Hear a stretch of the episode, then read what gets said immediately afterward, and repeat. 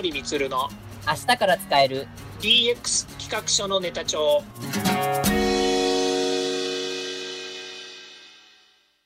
こんにちは。サートプロの近森充です。こんにちは。アシスタントの堀内隆です。この番組は IoT AI 教育事業の専門家近森充が DX デジタルトランスフォーメーションについて実際の事例を交えながら DX とは何か DX でどんな未来ができるかをご紹介します。事例をもとに実際にお客様や社内に提案する企画書に落とし込めるまでの使えるネタのネタ帳としてお届けします。DX 企画書ネタ帳第25回目は IT メディアエンタープライズに掲載されている、えっと、記事からですね、えっと、2025年までに全社員をスーツを着たオタクに育てる NTT データ社長が飾る DX 人材計画の中から、あの、お話を伺いたいと思います。この記事に登場されている、あの、NTT データの代表取締役社長、本間博さんが、こう、あの、語っていらっしゃるんですが、まあ、この中で、この IT を推進する人材というところと、そして、あの、DX を推進する人材というテーマについてもお話をされています。で、この中で、まあ、DX を推進する人材として、まあ、このスーツとギーク、両方がわかる人、まあ、要はこの、まあ、スーツ、あの、営業ですね。営業、ビジネスのとしてのプロフェッショナルというところと、それからギーク、まあ、技術としてのプロフェッショナル、まあ、どちらかというとエンジニアがそういったところに位置するんじゃないかなというふうに思うんですけど、はい、まあ、この両方が必要っていうところと、それからもっとそれ以上の力が必要だというところにも言及されています。まあ、この中で人材の、まあ、教育の視点として、まあ、これからその DX を推進する人材として必要なことっていうのは何なのかというところを伺ってよろしいですか？まずですね、企業において大切なのは、どういう人材が企業にとって必要なのかっていうことを定義することだと思うんですね。はい。で、そういう意味では、え企業が会社でどんな DX、例えばデジタルトランスフォーメーションをするのかって言ったときに、これまでもお話の議論の中にあったようにですね、生産性を向上する、そういった軸で伸ばしていくのか、もしくは、会社に新たなイノベーションを起こすという軸で、えー、行っていくのかっていう、まあ、こういう二軸がある話をしてきたと思うんですね。はい、まあ、そのどちらをとっても、今の企業においては DX を推進するっていうことになってきます。はいまあ、その中で、今、企業の中にいる人たちはですね、多くの場合、スペシャリストが多いんですね。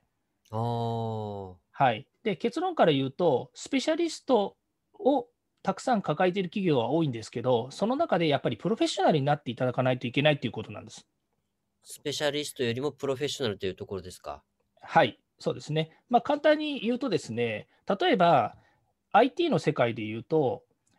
会社の仕事の中で一つ一つの業務を切り分けたときにですね、例えばデータベースを構築できるプロあのスペシャリストの人がいます。はい、で、ネットワークを勉強してきて、会社でネットワーク構築をする仕事があるので、そこの仕事をします。確かに、こういう、えー、デジタルの世界で生きている人たちは、デジタルの専門家のように見えますよね。はい、そうですね。もっと身近なところで言うと、ホームページを作ってマーケティングをする人、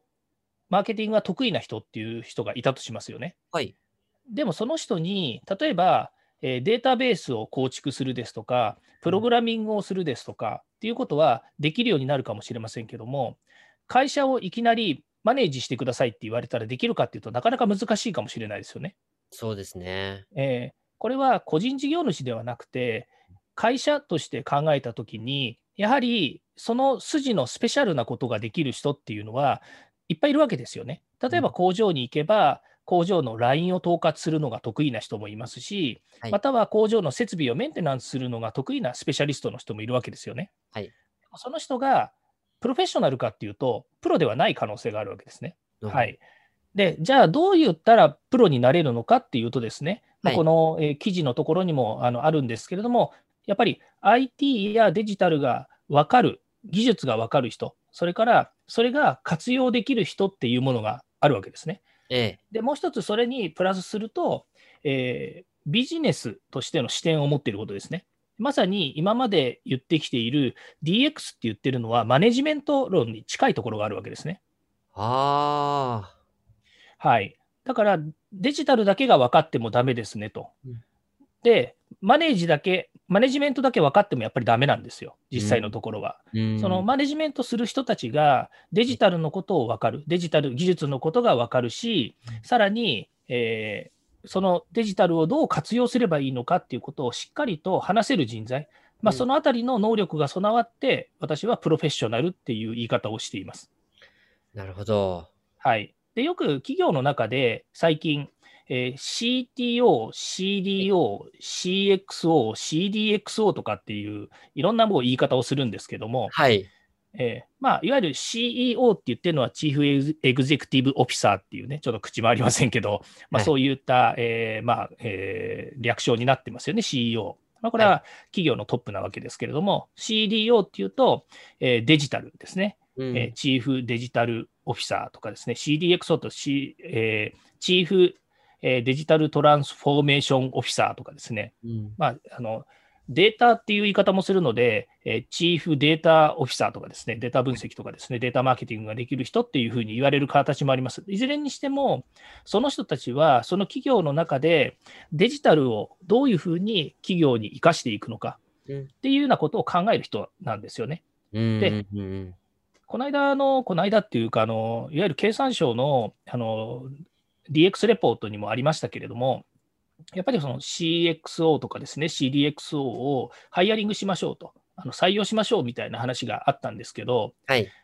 やっぱり中堅から大企業は、そのような形で、本当に優秀な人材を引っ張ってくることっていうのができると思うんですよね。うん、ただ、日本の95%は中小企業でありますし、その中小企業がですね、はい、おいそれとですね、やっぱり人を引っ張ってくることってなかなか難しいんですよね。うん。かといって、あのマネジメント論だからといって経営が分かる人だけ連れてきてもしょうがないので、うん、まあ、そういう意味では、社内でいかにプロフェッショナルを育てながら、外の専門家に、まあ、コンサル、コンサルファームとかですね、SIR でもいいんですけども、デジタルの分かる人たちとどう手を組んでいくのかって言ったときにですね、やはりその会社のプロフェッショナルが外の人たちと話をするときに、え負けない、やっぱり、えー、能力、専門的な知識や何をしたいのかっていう活用することをですね、やっぱり考えて話せる人材を育てていく。そういうプロフェッショナルをですね、多く作っていかなければいけないっていう話になります。なるほど、なるほど。単なるこのオタクだけではちょっとどうしても広がらない部分があるからっていうところですよね。そうですね。まあ、おっしゃられるように、技術が分かる人って結構技術にどんどん特化していっちゃうんですよね。わかります。はい、えで、まあ、NTT データのですね、この、えー、記事の中に書いてありますけど、えー、SMAX っていうキーワードが出てきてるんですね。これは、はい、ソーシャル、モバイル、アナリティクス、クラウド、セキュリティですね。まあ、これ聞いただけでもですね、もう最新の技術みたいなところがあるわけですよね。ええ、で、えーまあ、ここにはですね、そのえー、当然ですけど、えー、AI とか IoT とか AR、VR とかですね、ロボティクスっていうのがあるんですけど、実はちょっと一昔前というかですね、2年くらい前に言われてたのは、キャンブリックっていう言い方をしてたんですよね。キャンブリックはい、キャンブリックは C はクラウドコンピューティング、A はあの AI、人工知能ですね。はい、から M がモビリティ、自動車とかドローン、それから B がビッグデータですね。あまあ、これビッグデータはビッグデータですね。から、はい、R がロボティクス、はい、I が IoT ですね、 Internet of Things。で、C はサイバーセキュリティ、セキュリティの話ですね。で、この頭文字を取って、 CAMBRIC っていう言い方をしてたんですね。はい。で、こういうようにですね、技術の世界って、もう時代の変化によって、どんどんどんどん新しい、えーまあ、いわゆるトレンドなキーワードが出てくるので、はい、これをですね、追ってっちゃうんですよね。うん、ですから多分今ですと 5G を使って何ができるのかっていうと 5G の技術にどんどんどんどん寄ってっちゃうんですよ。あー、なるほど。で 5G でどういう世の中ができるのか、社会ができるのか、自分の会社が 5G を使ってどう社会に寄与できるのかっていう考え方よりも、うん、5G でどう構築できるのかっていうふうにしかいかなくなっちゃうんですよね。なるほど。で、これはさっき言ったようにスペシャリストの領域なんですよ。はい。うん、ではなく、プロフェッショナルとしてお客様の価値創造をどういうふうに作っていけるのかっていう、その視点を持つ人材っていうのが大切だと。うん、私はこの、えーまあ、いわゆるその記事の中から読み取れるのは、うん、いわゆるその、えーと、スーツを着た人、マネジメントやその営業のフロントに立っているような人たち、つまり社内だけの何かを解決するっていう閉じた世界ではなく、はいお客様や社会に対してどういうふうに DX が役立つのかっていう視点で、えー、ビジネスが構築できるような、そういう人たちを多くしていかなければいけないんだっていうふうに捉えました。ああ。確かに、あの、今までの話の流れから見ても、この DX っていうのは、単に技術やシステムとかの問題だけではない、もう本当に幅広い、あのところの領域をカバーしているっていうところなんですね。まあ、いわゆる全てを、あの、入れ替えるというトラそれが、それだからこそトランスフォーメーションだっていうところっていうのは、すごく理解できたんですけど、まあ確かにそのスペシャリストだけでは、あの、太刀打ちできないっていうところも、今の話を受けて、本当すごくよく理解できました。そうですね。まあ、もう少し細分化していくとですね、はい、デジタルトランスフォーメーションの人材であるべき能力ってどんなことがあるかっていうとですね、はい、まずその経営や組織っていうことが分かる人で、これはマネジメントにちょっと近いところがありますけれども、はい、それから技術ですよね。技術とか技能とか、はい、それから最新のいろんな、えー、先ほど言いましたキャンブリックとか、えー、スマックスと言われているような、トレンドになるような技術をどうやって活用していくのか。はい。っていうことですね。それからもう一つが、会社というものは、その会社が持っている経験や知識、資産というものがあるわけですよね。はい。はい。で、見えてないかもしれないもので見えてるものというのはデータですね。さっき言いましたけど CDO って言われているんですね。チーフデータオフィサーが会社にある今あるデータ、もしくはこれから発生しうる未来のデータをどうやってビジネスに活用していくのかっていうことを考えなきゃいけない。そういう意味での、えっと、知識や経験っていうのは現場にいっぱいあるわけですよね。そうですね。ともう一つが、その会社のマインドですね。はい。マインド、つまり人間関係や人間が中心に会社っていうのは動いてますので、その会社が持っている社風だったりするわけですよ。はい、でこういうですね、え経営組織、技術、技能、それから経験や知識、そしてその会社が持っている意識や文化、こういったものをですね、す、べ、てをやっぱり十分活用してこそ、この DX っていう、えーまあ、いわゆる推進につながっていくというふうに思っているんですね。はい。はい。で、このことをですね、忘れて単に技術だけが分かる人、技術だけを追っているっていうのでは、うん、DX にはならないですね。うん。そうですね。まあ、会社ってそもそもやっぱり人が運営するので、その、そもそもその人が、あのね、関係性が良くなかったり、もうそのマインドがダメだとっていうところは、もうそもそも論としてありますもんね。そうですね。なので、冒頭お話ししましたように、えー、企業においてスペシャリストっていうのはたくさんいます。はい、もちろん一般の従業員をスペシャリストって呼ぶか呼ばないかっていうのは、その会社にとっての、えーとまあ、言い方の問題なので、えー、それが課長なのか、係長なのか、一般社員なのかっていう、多分そういう定義にしかならないと思うんですよね。うん、うん、ただし、DX というこの文脈で会社を変えていこう、もうそれこそですね、えー、今までの会社をどのように変えていくんですかと言ったときに、トランスフォーメーションですね。またトランスフォーマーの話になってしまうかもしれませんけれども、はい、四輪で走ってた車をですね、二足歩行のロボットにま変化させると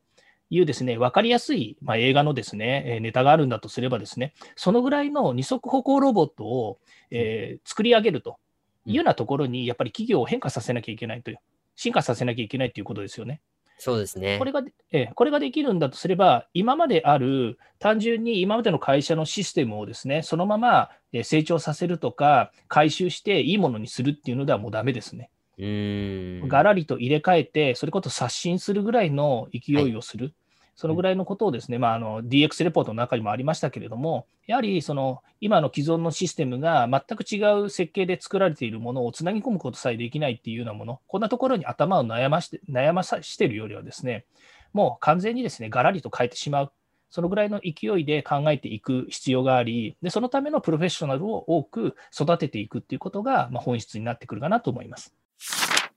今日の DX 企画書のネタ帳としての紹介なんですが、もうちょっとね、お話も上がった通り、もうやっぱり、まあ、スペシャリストよりもプロフェッショナルというところですね。はい。そうですね。スペシャリストがいること、このことはとても大切なことだと思います。ただし、はい、スペシャリストが存在しただけでは、やはり今の会社の構成としては変わらないですね。ですから、よりそのスペシャリストの人をプロフェッショナルにするかというようなとこですね、これをしっかりとですね捉えて、え企業の人材育成や教育支援というところに向かうべきであるというふうに思いますね。まあ、そうすると、その先にですね、えプロフェッショナルの皆さんと一緒にですね何ができるのか、えどういう未来が、え見えるのかとで、さらには、え社会に向けてですね、えその会社がどういうふうにですね、立ち振る舞いができるのかっていうことが見えてくるのではないかなというふうに思います。では、そろそろエンディングの時間になりました。今回お話ししたことが社内社外問わず企画提案のネタになれば嬉しいですね。DX 企画書のネタ帳は毎週水曜日を目安にヒマラヤで配信しますので毎回チェックしておきたいという方はぜひフォローをお願いいたします。またもう少し詳しく聞きたいという方は Facebook で近森光で検索または東京都代々木にあります株式会社サートプロのホームページまでお問い合わせお願いいたしますよろしくお願いします。それではまた来週。また来週